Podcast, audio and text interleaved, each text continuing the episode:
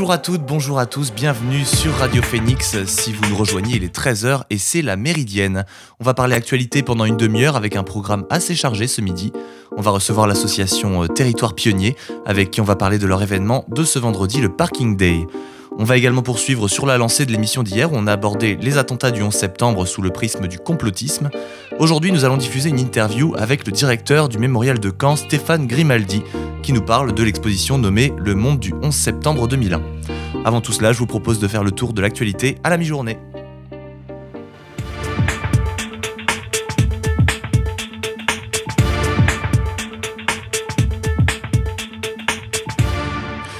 Cela faisait dix ans que le Premier ministre israélien ne s'était pas rendu en Égypte, ça a été chose faite hier.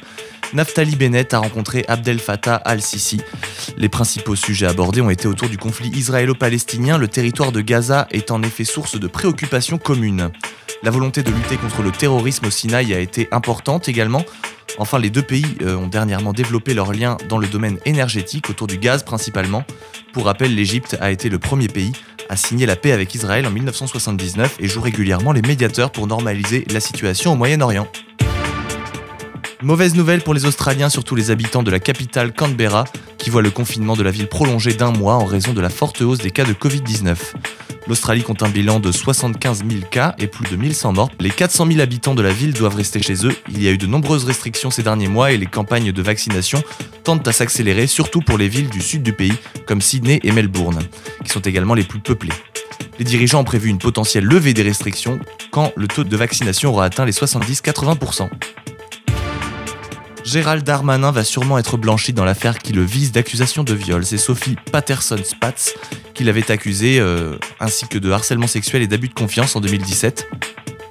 Une première plainte classée sans suite par le, le parquet de Paris. Dans ce dossier, Gérald Darmanin a confirmé avoir une relation sexuelle avec la plaignante, mais conteste toute contrainte et toute contrepartie. Il a déposé plainte pour dénonciation calomnieuse. Ce devrait être la fin d'un marathon judiciaire pour le ministre de l'Intérieur, qui avait été la cible d'une autre plainte similaire en 2018, alors que des preuves accablantes avaient pourtant été réunies. Enfin aujourd'hui ce sera une journée hommage pour Johnny Hallyday à Paris. L'hommage a commencé dès ce matin avec un petit concert et l'inauguration de la place Johnny sur le parvis de Bercy. Une statue de 6 mètres de haut sera ensuite révélée. Cette œuvre du plasticien Bertrand Lavier, nommée Quelque chose de, a été fortement contestée pour les écologistes de Paris, mais finalement approuvée par la mairie. On peut enfin citer le concert hommage de ce soir à Bercy, salle dans laquelle l'idole des jeunes a joué 101 fois. La représentation aura lieu devant 10 000 personnes et compte de nombreuses têtes d'affiche, mais pas de David Hallyday ni de Laura Smet autour de ces festivités. Vous écoutez La Méridienne sur Radio Phoenix. Nous sommes toujours sur Radio Phoenix après ce bref point sur les informations du jour. C'est avec joie que j'accueille Kiran et Jeanne de l'association Territoire Pionnier qui viennent principalement nous parler de leur événement Parking Day qui aura lieu ce vendredi. Vous allez bien? Oui, très bien. Très bien, merci. merci. Ça merci va? pour l'invitation. Ah bah je vous en prie. Commençons sans plus tarder. Donc Territoire Pionnier, c'est avant tout une association qui est axée sur l'urbanisme. Euh, J'en veux pour preuve que vous siégez notamment à la maison de l'agri- de de l'architecture. Donc c'est quand même euh, assez parlant. Parlez-nous de votre mission, de l'objectif de votre travail en lien avec l'architecture. Oui, alors en fait, euh, Territoire Pionnier, c'est la maison de l'architecture. Il y a une sorte de, double nom euh, lié à l'historique de l'association. Euh, il y a deux maisons de l'architecture en Normandie, une autre à Rouen et donc nous à Caen, Territoire Pionnier. On est installé donc aux 4 ans, depuis maintenant 5-6 ans. Et donc on travaille, donc on est une association de sensibilisation autour de l'architecture, l'urbanisme, le paysage.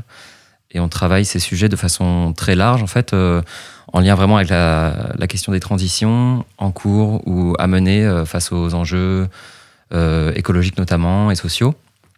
Ce qui nous amène du coup à vraiment lier le sujet de l'architecture et de la ville à, celui des modes de vie et donc à s'interroger si, si on veut ou si on doit vivre autrement demain, voilà, quelle architecture pour ce monde-là et quelle façon de penser nos territoires, euh, qu'ils soient urbains, ruraux, euh, de façon globale, mais en Normandie en particulier. D'accord. Euh, en, en lien justement avec, avec, cette, avec cette volonté de l'aménagement des territoires et de d'améliorer cet aménagement, quel est votre rapport avec la politique urbaine, euh, notamment autour de la ville de Caen? Et euh, quel type de projet soutenez-vous? Et inversement, quel type de projet vous contestez potentiellement? Euh, Eh bien, en tout cas, ça, donc on, travaille effectivement donc, directement le, ce sujet de l'architecture en lien avec la question des modes de vie. Donc ça, ça, ça, ça, embrasse également la façon de se déplacer dans la ville, la manière dont on consomme dans la ville, et tous ces, tous ces éléments en fait de notre quotidien façonnent aussi la ville dans sa, dans, dans la façon dont elle se construit aujourd'hui. Euh, évidemment, du coup, face au, au sujet qu'on a aujourd'hui, euh, euh, notamment autour de, la catastrophe climatique qui est en cours, on, est amené à s'interroger sur des sujets comme la place de la voiture dans la ville.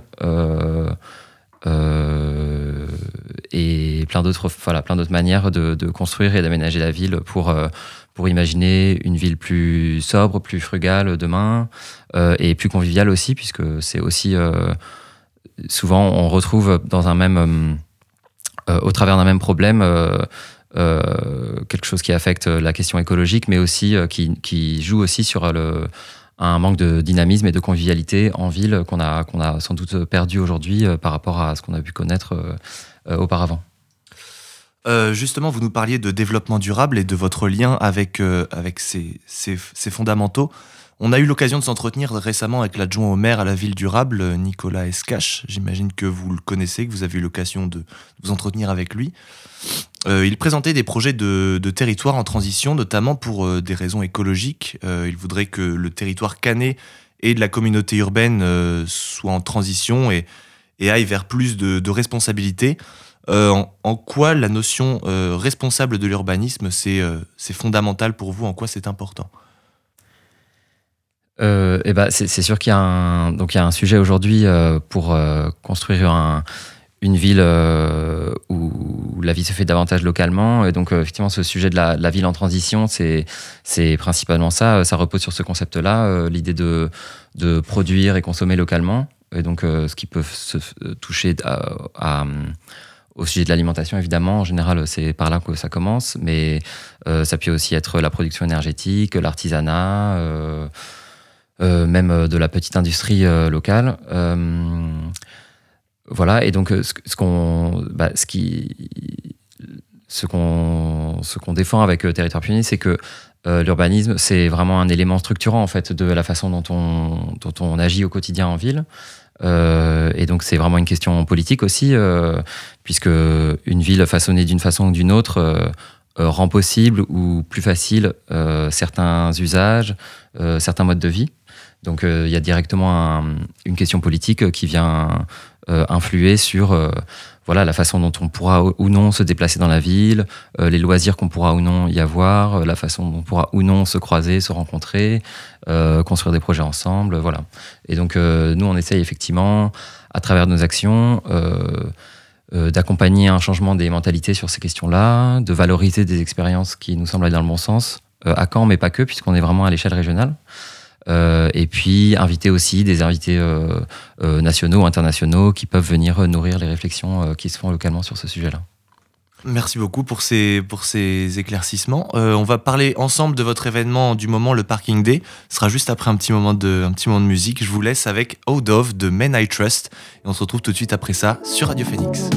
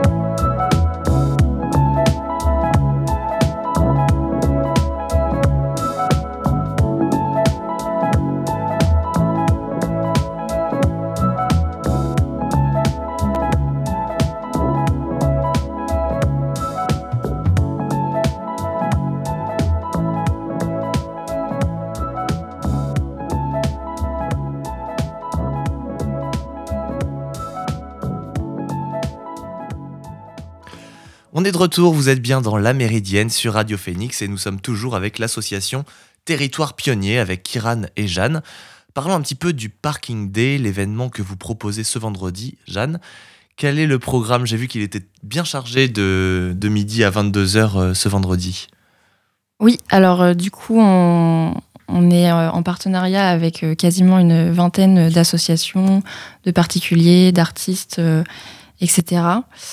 Euh, donc je peux, je peux vous les citer euh, pour, euh, pour vous donner envie. Du coup, on, on regroupe Bande de Sauvages, Pierre Bonnard, un guide conférencier spécialiste de la ville de Caen, l'association Kansas Swing, des résidents de la centrifugeuse, la COP 5%, le CPIE Vallée de l'Orne, Valérie Deschamps qui est prof de yoga, Cyprien Déré qui est artiste de l'ESAM Caen-Cherbourg, enfin sorti de l'école, euh, Gilles Goguet, un artiste euh, du quartier des 4 ans, euh, des étudiants de l'ESAM qui viennent pour un workshop d'une semaine et viendront présenter leur réalisation sur les places de parking ce vendredi. Pierre Lara, un graphiste qu'on accueille en résidence pendant trois semaines à Territoire Pionnier. Ce sera l'occasion pour lui de présenter ses travaux qu'il a réalisés. le collectif La Maison, Adrien Melchior, musicien, Le Pavillon, Reynold Onfroy, euh, qui est euh, photographe et qui proposera des ateliers cyanotypes. Et enfin, Zest de Couture, un commerce du quartier de, des 4 ans également.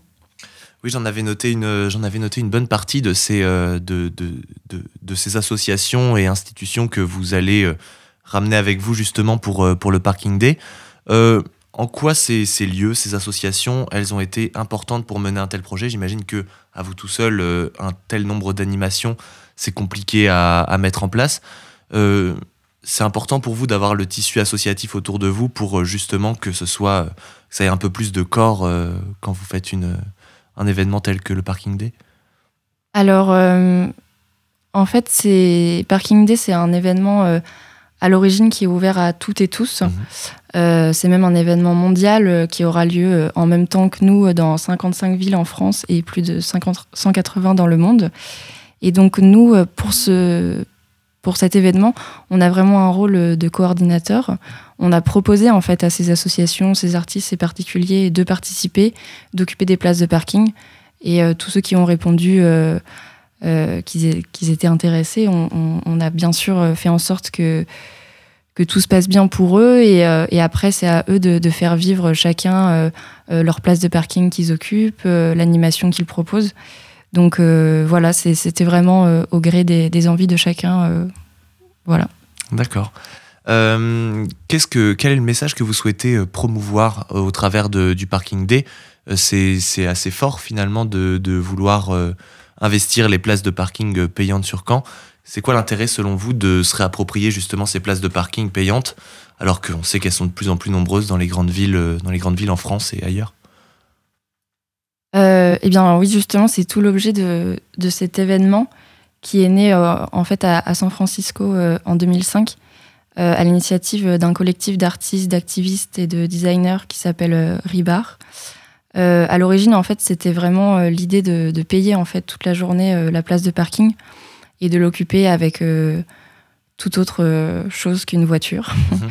et de démontrer du coup par l'expérience qu'on peut faire vraiment d'autres installations, d'autres activités sur cet espace public qui est en fait complètement privatisé par, par des voitures qui sont en plus inactives, qui dorment en quelque sorte.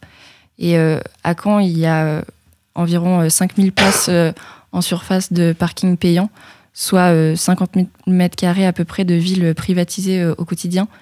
Donc c'est une manière de, montrer aussi que, l'espace public, en fait, il, peut vraiment évoluer, qu'il n'a pas toujours été dédié à la voiture, qu'on l'a transformé avec les années pour laisser une place de plus en plus grande à ces transports, mais qu'au final, on pourrait aussi l'imaginer plus végétal, plus convivial, plus piétonne, euh, plus festive. Euh, euh, voilà, enfin, il y a plein d'autres utilisations possibles. On a souvent tendance à penser que les usages sont, sont figés dans le temps, alors qu'en fait, ça a possiblement été d'autres choses avant et ça peut être d'autres choses après.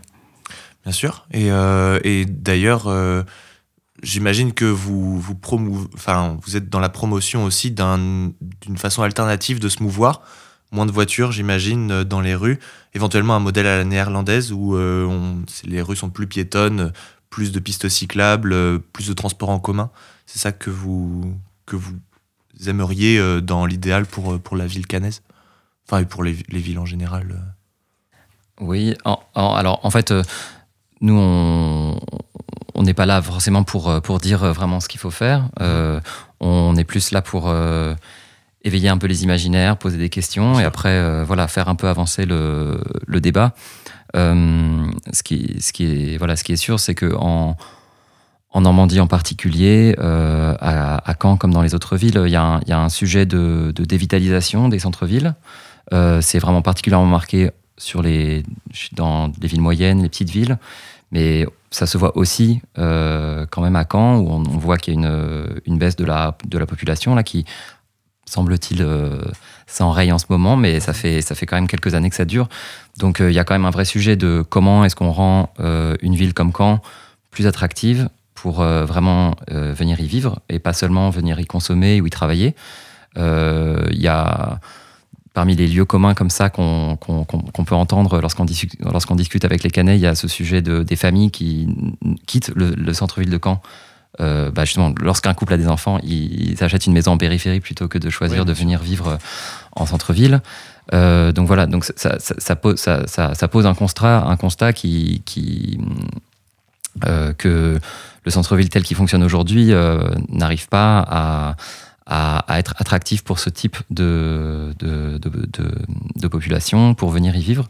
Et donc, euh, voilà, du coup, du coup, avec euh, Parking Day, ce qu'on essaye de, de faire, c'est de poser la question, voilà, si on, si on avait un peu plus d'espace public dédié à autre chose que du stationnement, est-ce que peut-être ça rendrait le centre-ville plus agréable à vivre ça, ouvrait des, ça ouvrirait des espaces aussi pour avoir des espaces euh, de jeu, de convivialité euh, voilà, tout type de. Après, en fait, tout, tout, est, tout est à imaginer. C'est pour ça que on, pour Parking Day, on souhaite euh, mettre, mettre le maximum de gens dans cette espèce de melting pot pour qu'après, il y ait toutes sortes de propositions euh, plus ou moins insolites ou plus ou moins réalisables directement pour, pour imaginer ce que voilà ce que ce qu'on pourrait faire de la ville demain. Mais l'idée, c'est vraiment surtout de voilà de, décaler le regard et de montrer que si on peut faire euh, pendant une journée toutes ces choses euh, un peu insolites, en fait, demain, on pourrait aussi faire toute autre chose, quoi. Et euh, pour vraiment imaginer, voilà, une ville qui est plus, au final, qui est plus agréable à, vivre pour et qui, qui donne, qui est plus attractive pour des gens qui viennent vraiment s'installer en centre-ville. Du coup, pour Parking Day, on se donne rendez-vous vendredi, vendredi 17, le vendredi qui arrive, donc de midi à 22h, si j'ai bien compris.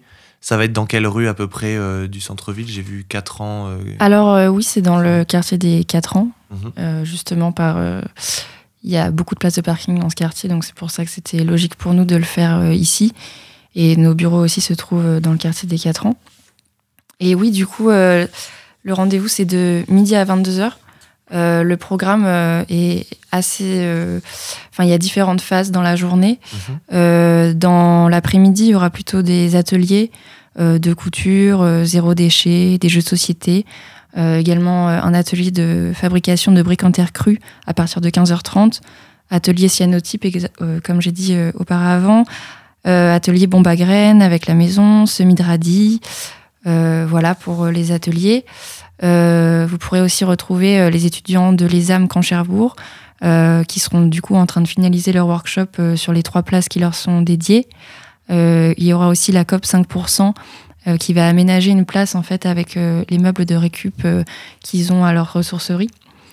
Ensuite, il y aura aussi toute la journée le, free shop des sauvages qui se déplacent pour l'occasion dans les 4 ans.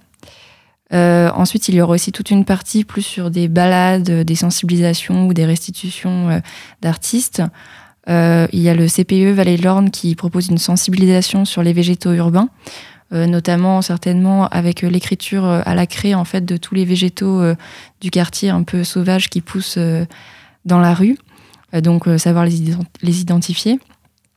il y aura également l'artiste Cyprien Déré qui présentera des cooks de Dinan, qui est une vieille pâtisserie du Moyen Âge. et il a fait tout un travail sur cette pâtisserie. il y aura aussi une petite exposition sur la ville de Caen et des quatre ans en lien avec les balades que proposera Pierre Bonnard, le guide conférencier. Sur, il proposera donc une balade sur le quartier des quatre ans qui dureront environ une heure. Il y aura un départ à 14h30 et un départ à 16h.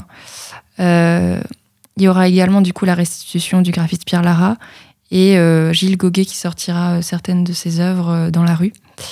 Et enfin, en soirée, du coup, deuxième moment, il y aura une initiation au yoga, vraiment pour tout le monde, débutants comme moins débutants, avec Valérie Deschamps.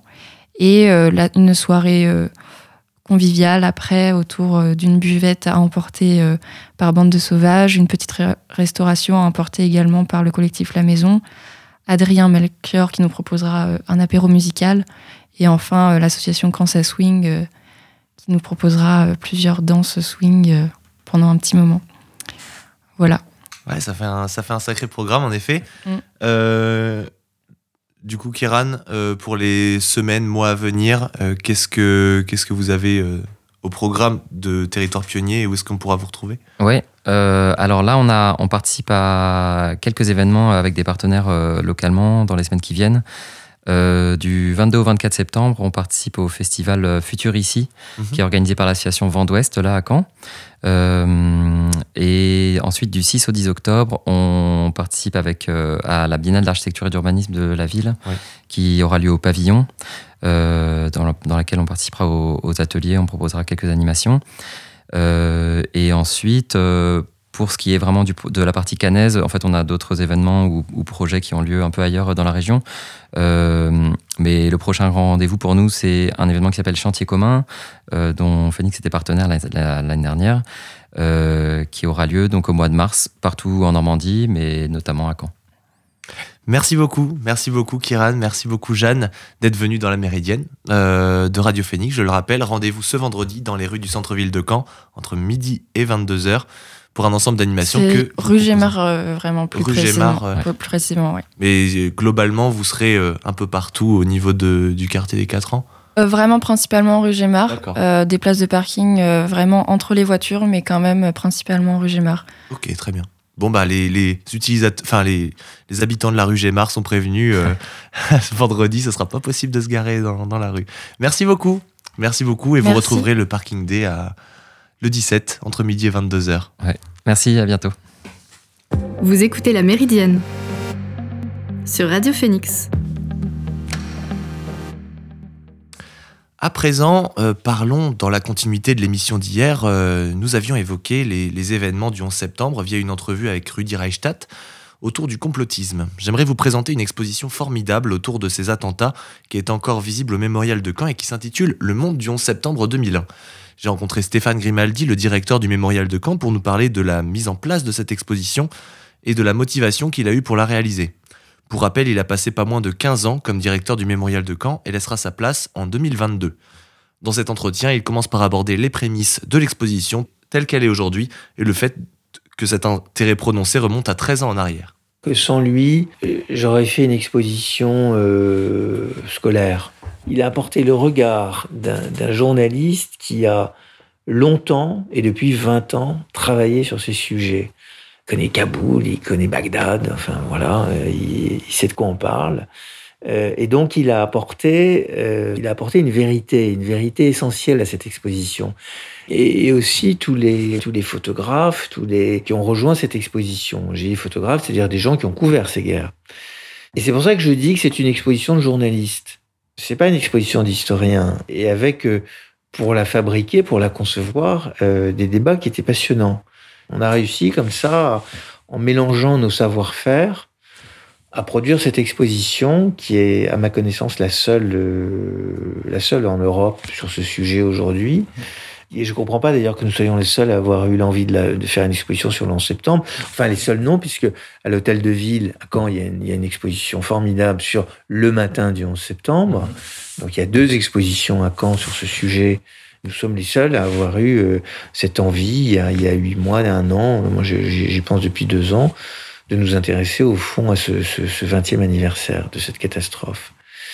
C'est très important, par exemple, que on parle beaucoup en ce moment de, du Bataclan. On parle beaucoup en ce moment de, Kaboul, mais tout ça a un lien, tout ça a un lien direct avec le 11 septembre 2001.